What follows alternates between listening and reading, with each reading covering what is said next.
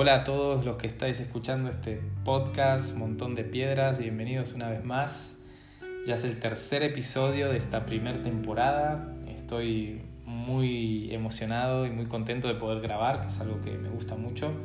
Y hoy tenía una historia para compartir, eh, una historia que no es muy conocida en la Biblia, pero que es muy interesante y hay algunas cositas muy buenas para, para, aprender de esto, así que vamos allá, vamos a meternos ya de lleno. Josué, capítulo 22. A partir del verso 10 vamos a leer algunos versículos salteados para resumir un poquito la historia. ¿sí? Dice así, sin embargo, mientras todavía estaban en Canaán, los hombres de Rubén, de Gad y de la media tribu de Manasés, se detuvieron al llegar a un lugar llamado Gelilot, cerca del río Jordán, para construir un altar grande e imponente. Entonces toda la comunidad de Israel se reunió en Silo y se preparó para salir a la guerra contra ellos. Cuando llegaron a la tierra de Galaad, les dijeron a la tribu de Rubén, a la tribu de Gad y a la media tribu de Manasés, Toda la comunidad del Señor exige saber por qué están traicionando al, al Dios de Israel ¿Cómo pudieron apartarse del Señor y construirse un altar en rebeldía contra Él? Entonces la gente de Rubén, de Gad y de la media tribu de Manasés le respondieron a esos líderes, cabezas de los clanes de Israel, si en verdad construimos un altar para nosotros, para apartarnos del Señor o para presentar ofrendas quemadas, ofrendas de grano u ofrendas de paz, que el Señor mismo nos castigue. Por esto decidimos construir el altar, no para presentar ofrendas quemadas o sacrificios, sino como un monumento conmemorativo. Les recordará a nuestros descendientes y a los de ustedes que nosotros también tenemos el derecho de adorar al Señor en su santuario con nuestros sacrificios, nuestras ofrendas quemadas y ofrendas de paz. Entonces sus descendientes no podrán decirles a los nuestros, ustedes no tienen derecho de afirmar que pertenecen al Señor. Si ellos dicen eso, nuestros descendientes podrán responder, miren, esta réplica del altar del Señor que construyeron nuestros antepasados no es para sacrificios ni ofrendas quemadas, es para recordarnos la relación que ambos tenemos con el Señor. Lejos esté de nosotros rebelarnos contra el Señor o apartarnos de Él al construir nuestro propio altar, para presentar sacrificios, ofrendas quemadas y ofrendas de grano únicamente el altar del Señor nuestro Dios, que está delante del tabernáculo, puede usarse para ese propósito.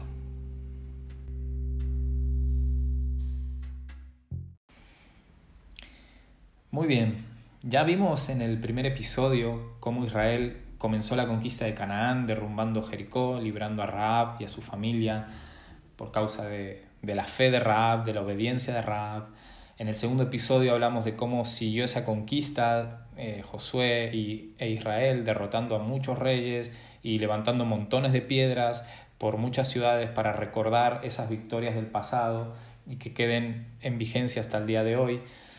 Y en la lectura de hoy ya estamos al final del libro de Josué y tenemos a dos tribus y media de Israel, la tribu de Rubén, la tribu de Gad y la media tribu de Manasés que antes de toda esta conquista de la tierra prometida, ellos decidieron quedarse con la tierra conquistada antes de cruzar el río Jordán. Israel había derrotado a varios, eh, a varios enemigos, varios territorios había conquistado que no pertenecían a la tierra prometida eh, y había conquistado varios territorios antes de ese cruce del Jordán. Entonces ellos habían visto que esa tierra era muy buena y estas dos tribus y media decidieron quedarse eh, de ese lado del Jordán. No obstante, cuando Israel cruzó el Jordán para luchar contra los otros reinos y conquistar la tierra prometida, ellos también lucharon por sus hermanos, los ayudaron a las demás tribus a conquistar sus territorios, pero cuando todo acabó, cuando la guerra acabó, volvieron a su tierra. Y de camino nos encontramos con esta historia, que antes de cruzar el río Jordán ellos construyen este altar. Ahora bien, Israel tenía un solo altar para adorar a Dios, el cual estaba en el tabernáculo. Era un altar del sacrificio, donde se eh, cada miembro de cada tribu, sin importar cuán lejos esté de donde estaba el tabernáculo, para adorar a Dios debían ir a donde estaba el tabernáculo y ofrecer sus sacrificios, cual, eh, cualquiera sea el lugar donde, donde ellos vivieran. Siglos más tarde Jesús vino para cambiar esa modalidad y decir que, que no iba a tener importancia. Cuando habla con la, con la mujer samaritana al lado del pozo, le dice, mujer, la hora viene y ahora es, que no hace falta adorar ni en este monte ni en Jerusalén, sino que cada uno podrá adorar a Dios en espíritu y en verdad, diciendo que no hace falta un lugar físico para adorar a Dios, sino que cada uno puede adorar a Dios en espíritu y en verdad. Pero en ese entonces cualquier otro altar que no fuera el altar único que Dios había estipulado para sus sacrificios, para sus ofrendas, para la adoración, aunque, aunque esos altares que se edifiquen estuvieran dedicados a ese mismo Dios, eran considerados como idólatras. Esos altares eran idolatría para el pueblo de Israel. Pero este no era el caso de las dos tribus y media. Ellos no habían construido este altar para ofrecer sacrificios, no habían construido este altar para adorar a Dios, sino que era una réplica del altar para simbolizar que ellos seguían perteneciendo al pueblo de Dios. Ese altar era su testimonio para las futuras generaciones, era un, como leímos en la Biblia, un monumento conmemorativo para que las futuras generaciones recuerden que ellos también eran parte del reino de Dios. Ese altar era su montón de piedras, ese altar era su señal, su símbolo que les decía y les recordaba a, a sus hijos que ellos seguían siendo parte del pueblo de Dios, aunque vivieran en otro lado. Pero lo interesante de esta historia es ver que sin antes saber por qué estas dos tribus y medio hicieron, eh, construyeron este altar, ya todo Israel habló de ir a hacer guerra contra ellos, de ir a atacarlos. Ya como que pusieron, eh, eh, fueron movidos por, por, por, sus propios prejuicios y fueron a atacar a sus hermanos, porque no podían permitir su, entre comillas, rebeldía. Pero lo loco es que eran sus hermanos. O sea, hacia nada habían estado luchando a favor de ellos, los habían ayudado a conquistar sus territorios, pero sin embargo la religiosidad los llevó a emitir un juicio sin antes preguntar. Su, su deseo por cumplir a rajatabla mandamientos y ordenanzas los llevó a no entender por qué hacían lo que hacían y a emitir un juicio de eh, condenación sobre ellos. Y quizás conoces personas así. O quizás si somos honestos con nosotros mismos, alguna vez actuamos así. Quizás compartiste parte de tu vida y de tus batallas con alguna persona y hoy por el motivo que sea ya no tienes relación con esa persona. Y de repente te enteras de algo de esa persona o alguien te comenta algo o ves algún comentario suyo en las redes sociales que no va acorde a lo que tú conoces. Y emites un juicio en tu mente sin conocer el trasfondo de lo que esa persona está viviendo. Porque somos más rápidos en juzgar que en amar. Vemos rápidamente el defecto o lo que nosotros consideramos defecto en otra persona. Pero quizás no nos hemos detenido a pensar o en, en, por qué actúa así, en interesarnos por esa persona. Es fácil señalar con el dedo cuando no hemos tomado ese duro trabajo de invertir tiempo y decir qué pasa, de averiguar por qué esa persona hace lo que hace. Espero poder estar explicando bien lo que siento, pero eh, muchas veces actuamos de esa forma. Juzgamos rápidamente sin conocer el trasfondo, sin tener una relación con esa persona. E Israel pensaba que las dos tribus y media se separaron de ellos al edificar ese altar e irse a vivir al otro lado del Jordán. Ellos se pensaban que ya se habían apartado, se habían autocondenado al hacer eso. Eh, era como si ellos en su, en su mente o, o, en su corazón decían que ya no podían ser parte nuestro porque ya no siguen con nosotros, no actúan como nosotros y hasta se han hecho un altar diferente al de nosotros. Y eso no puede ser. Porque nosotros no actuamos así y ellos actúan así. Nosotros tenemos este altar y ellos tienen ese altar. Y sabes, este concepto de nosotros y ellos es algo que tenemos que erradicar de nuestra vida. Porque cuando siempre usamos este concepto nosotros y ellos, es el principio de algo que se llama sectarismo. Y no me entiendas mal, ser sectario mm, no solo se refiere a suicidarse en masa en una cabaña perdida de Estados Unidos. Eso es un extremo del sectarismo. Pero he estado buscando por internet una buena definición de lo que es sectarismo y encontré esta que me, que me pareció muy adecuada. Y dice, escucha bien esto, el sectarismo es la intolerancia, discriminación u odio que surgen de dar importancia a las diferencias percibidas entre diferentes grupos sociales, políticos o, o, perdón, o religiosos. O sea que ser sectario, parafraseándolo un poco, es no tolerar al prójimo, discriminarlo y hasta odiarlo por, por, por poner mi mirada en las diferencias que tenemos. Y sabes, el cristianismo se trata de todo lo contrario. El cristianismo se trata de amar al prójimo. Y el prójimo no es solo el que piensa igual que tú, o viste igual que tú, o habla igual que tú. Tu prójimo es el que está cerca, el próximo, tu prójimo es el cristiano y tu prójimo es también el musulmán. Tu prójimo es el socialista y tu prójimo es el de ultraderechas. Tu prójimo es el heterosexual y tu prójimo es también el homosexual.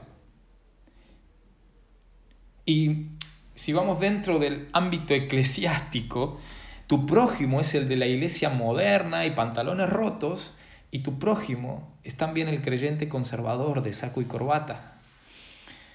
Jesús mismo rechazó el sectarismo.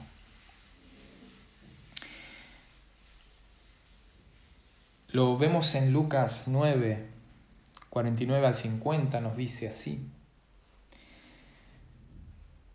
Juan le dijo a Jesús, Maestro, Vimos a alguien usar tu nombre para expulsar demonios, pero le dijimos que no lo hiciera porque no pertenece a nuestro grupo.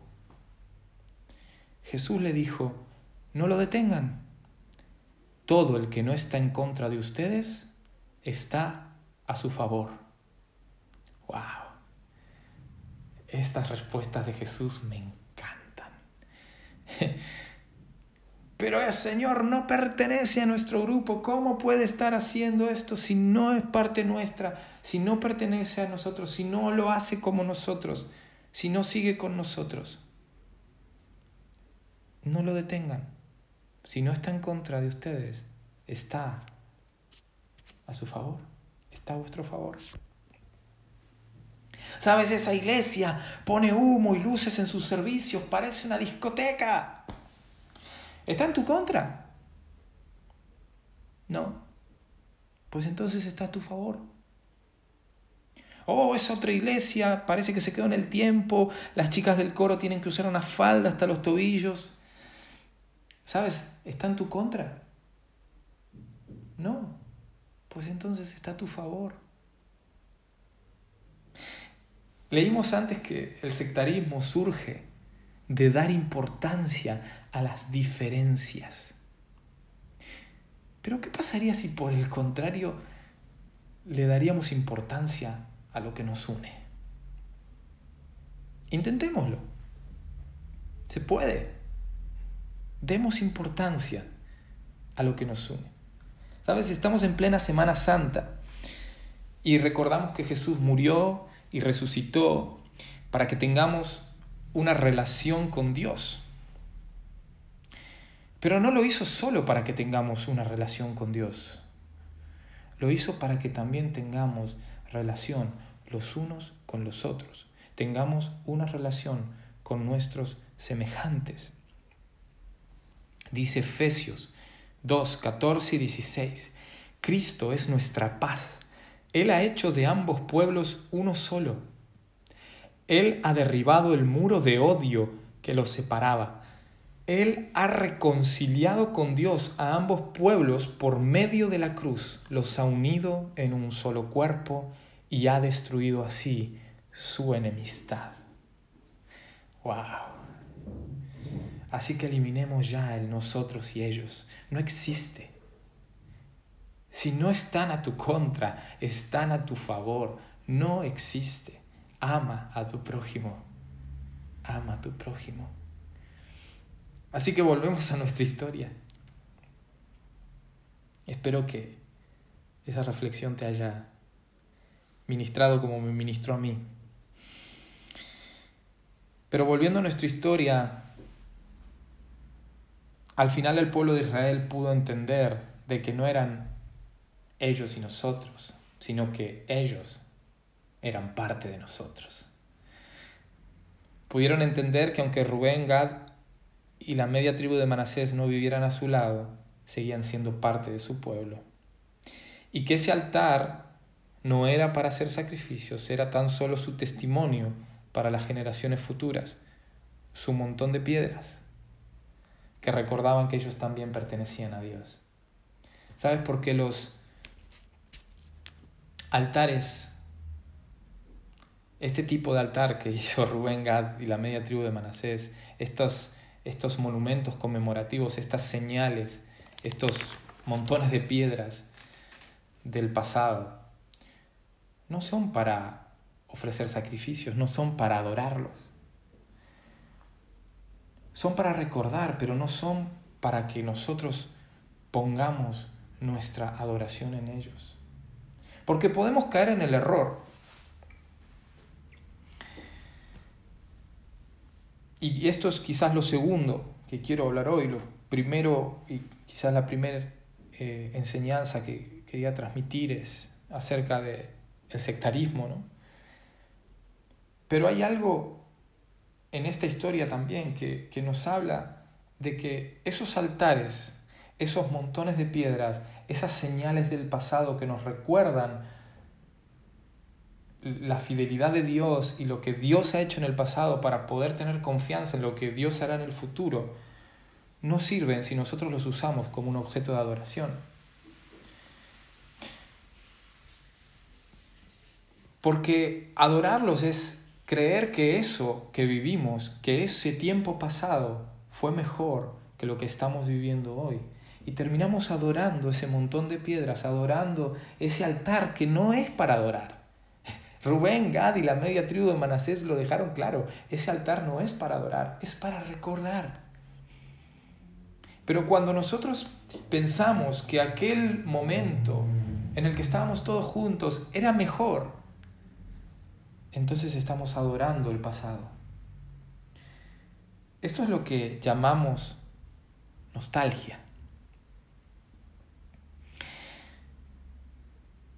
Y yo realmente les tengo que confesar que me considero bastante nostálgico. Me encanta todo lo que es retro, todo lo que es así vintage. me encanta, me encanta. Es como, no sé, me parece que tiene una belleza muy, muy chula, muy linda. Y, y no soy muy de videojuegos, eh, pero cuando salió la Nintendo Mini, me la compré porque me recordaba los juegos de mi infancia y me, me hizo mucha ilusión y me la compré. Eh, y también tengo, por ejemplo, la, la copia de la llave de, de, mi primer coche. Tengo también guardado el, collar de mi perrito que murió. Eh, tengo cosas que guardo nostálgicamente, como que lo miro y digo, oh, ¿te acuerdas de esto? Qué lindo, qué lindos tiempos. Pero sería tonto o iluso el pensar o el decir que los videojuegos de ahora son peores que los que jugaba yo en mi infancia. Los videojuegos de ahora eh, son mucho mejor en jugabilidad, en entretenimiento, en gráficos, en sonido. Han avanzado muchísimo más de lo que eran cuando yo jugaba. El coche que yo hoy tengo es mucho mejor que mi primer coche y yo no lo cambiaría por el antiguo porque eh, me da nostalgia el antiguo. Y obviamente no cambiaría a mi hijo por mi perro. Pero en la Biblia vemos muchas historias así, en las cuales la nostalgia les impedía a las personas avanzar en lo que Dios quería hacer con ellos. Miren, les doy algún ejemplo. Ezequías, el rey Ezequías tuvo que destruir la serpiente de bronce que había hecho Moisés en el desierto que era un símbolo de salvación del pasado que ellos tenían. Porque el pueblo de Israel estaba adorando, estaba adorando a esa serpiente de bronce que recordaba una salvación que Dios les había dado en el pasado. Y Ezequías la tuvo que destruir porque el pueblo la estaba adorando. Se habían vuelto nostálgicos y habían pensado que eso era lo que los había salvado.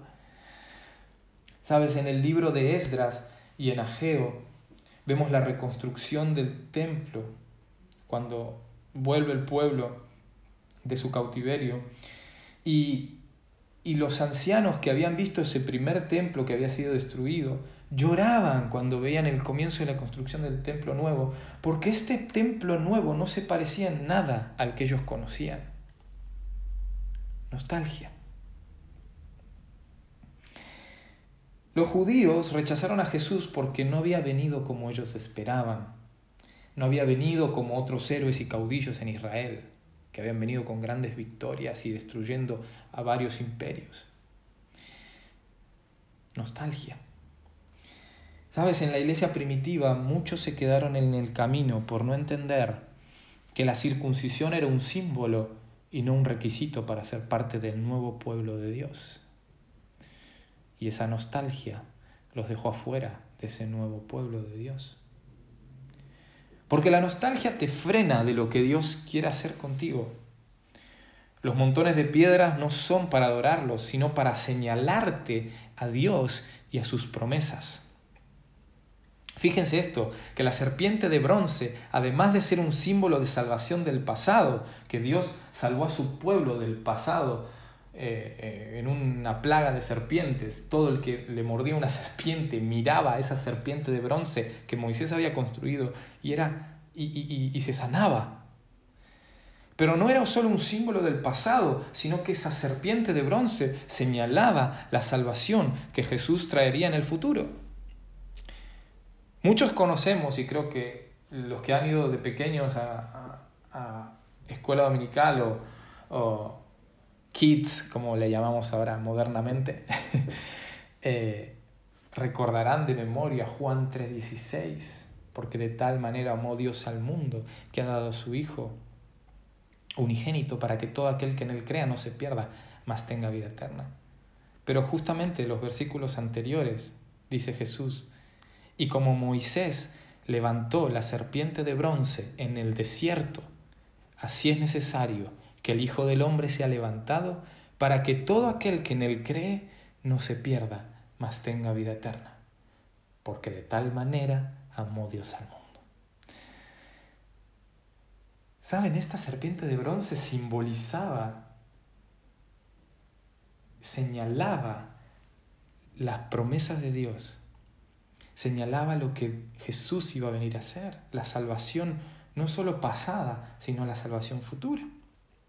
Para esto es necesario que miremos a las piedras del pasado, no para adorarlas, no para eh, volvernos nostálgicos, sino para, para poder ser empujados a mirar hacia lo que Dios tiene para adelante. Así como Dios nos salvó en el pasado, nos salva también en este presente y nos salvará también el futuro.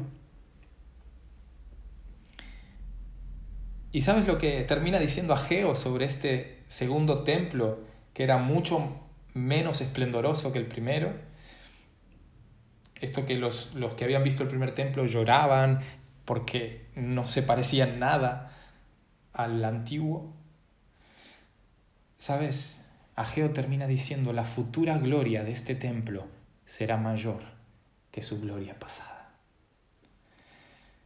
Ageo estaba diciendo que lo mejor estaba por venir, porque ese nuevo templo señalaba a Dios y a sus promesas. Te podrías quedar llorando por las piedras del pasado. Te puedes quedar adorando esas piedras de ese templo que ya no existe. Pero lo que sí existe y lo que sí es real es que Dios sigue obrando como obró en el pasado y seguirá obrando y lo lo que Dios está por hacer es mucho más grande de lo que Él hizo en el pasado.